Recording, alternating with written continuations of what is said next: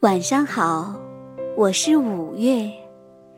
今晚的故事《屎壳郎》。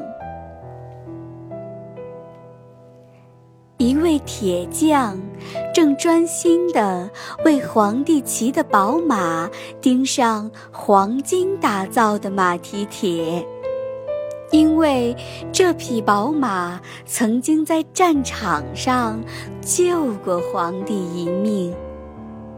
突然，屎壳郎跳到铁匠的面前，要一只黄金打造的鞋子。屎壳郎自豪地说：“我可是皇帝马厩里的屎壳郎啊！”那有什么了不起的？铁匠手一挥，就把他赶走了。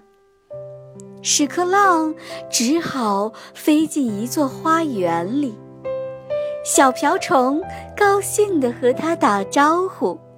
屎壳郎还在为铁匠轻视他尊贵的身份而生气，根本不理会瓢虫。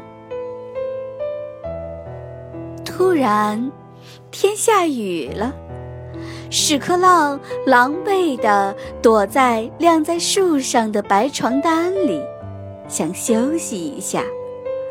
没想到，两只爱玩水的青蛙高兴地在雨中又唱又跳。屎壳郎无奈地说：“哎呀！”难道除了皇宫就没有一个像样的地方好让人休息吗？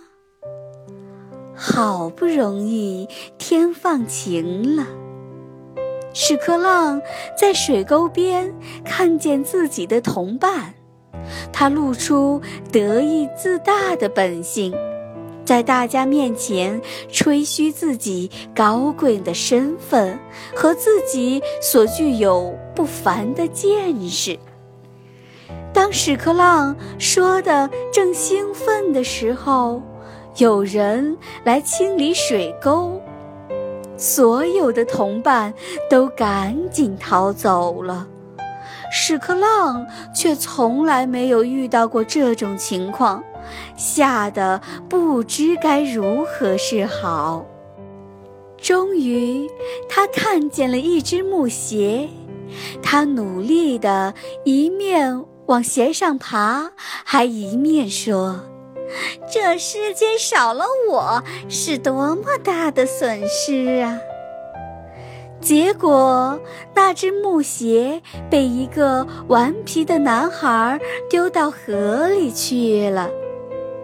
屎壳郎坐在鞋上漂流，不知过了多久，有位女孩捡起了木鞋，屎壳郎趁机一跳，跳回地上。他坐在草地上，远远地看见一匹马。当马走近时，他发现正是皇帝骑的宝马。